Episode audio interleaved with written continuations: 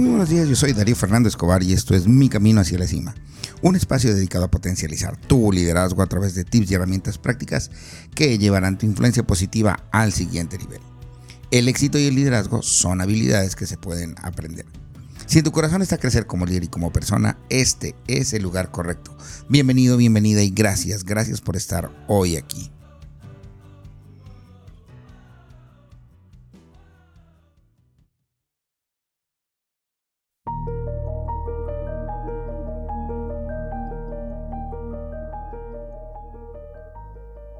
La crítica puede que no sea agradable, pero es necesaria.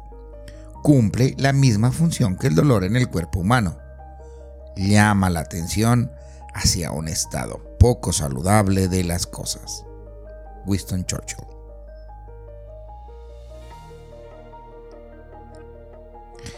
El poder de la retroalimentación.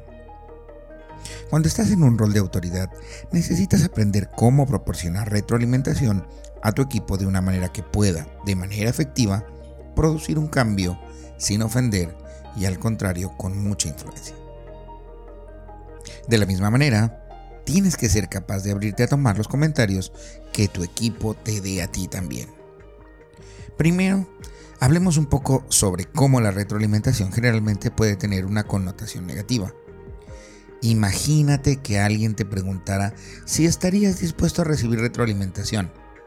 ¿Se te apretaría el estómago? ¿Te prepararías para lo peor?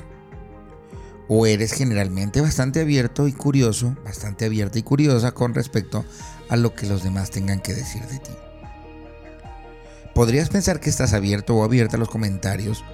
Mucha gente afirma que sí lo está. Pero la realidad es que es difícil tratar de navegar la mejor manera de criticar a otra persona. Estas son algunas sugerencias para crear un ambiente rico de retroalimentación. En primer lugar, cuando llegue el momento de hacer o recibir retroalimentación, asegúrate de que ambas partes estén de buen ánimo. No elijas un momento en el cual cualquiera de las partes esté estresado. Haz todo lo posible para medir el estado de ánimo de la otra persona antes de empezar. En segundo lugar, sé directo. No andes con rodeos, ya que diluye tu mensaje. Uno de los grandes poderes del siglo XXI es la comunicación, y la comunicación te dice que puede ser directo pero no agresivo. Así que entre más corto el mensaje es más contundente siempre y cuando lo sepas decir, teniendo en cuenta también los elementos de la comunicación, la parte visual, la parte vocal y la parte verbal. En tercer lugar, no tengas conversaciones retroalimentativas solo para comentarios estrictamente negativos. Separa un tiempo también para dar retroalimentación positiva. Y finalmente, en cuarto lugar, sé un buen ejemplo de cómo recibir retroalimentación. Sé amable, sé sincero, sé sincera, di gracias.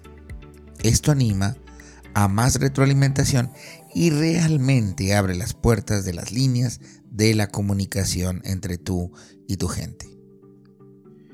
Deja de hacer un sándwich.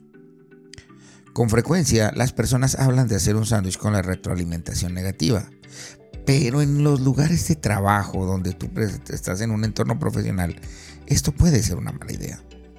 Cuando confundes el mensaje con demasiado contexto o información adicional, el receptor puede confundirse sobre lo que realmente estás tratando de decir. Además, conducir a la crítica con demasiadas palabras, palabras excesivas, puede alargar las cosas y hacer que ambas partes se pongan nerviosas. Tu comunicación será más poderosa y contundente cuando te atreves a hacer una retroalimentación directa, sin muchos adornos y clara. Adicionalmente, ten en cuenta que uno de los principios de la comunicación dice que hay que ser directos, pero no agresivos. Ahora pasemos al reto para tomar acción. Esta semana, practica ir al grano e intenta este ejercicio. Escribe una crítica de algo o de alguien. Y recuerda, no es necesario que alguien lo vea, mejor dicho, nadie tiene que verlo. Luego, edita esa declaración en una oración corta pocas palabras. En comunicación, muchas veces menos es más. Practica decirlo en voz alta. Ahora que ya lo has practicado, te invito a que hagas una retroalimentación positiva a alguien de tu equipo de trabajo. Estoy seguro que hará que se refuerce tu liderazgo y tu conexión con esa persona. Recuerda que una versión escrita de este podcast la encuentras en mi website www.soydarioscobar.com en la sección de blogs. Te invito a seguirme en Instagram o en TikTok en la cuenta arroba mi camino hacia la cima.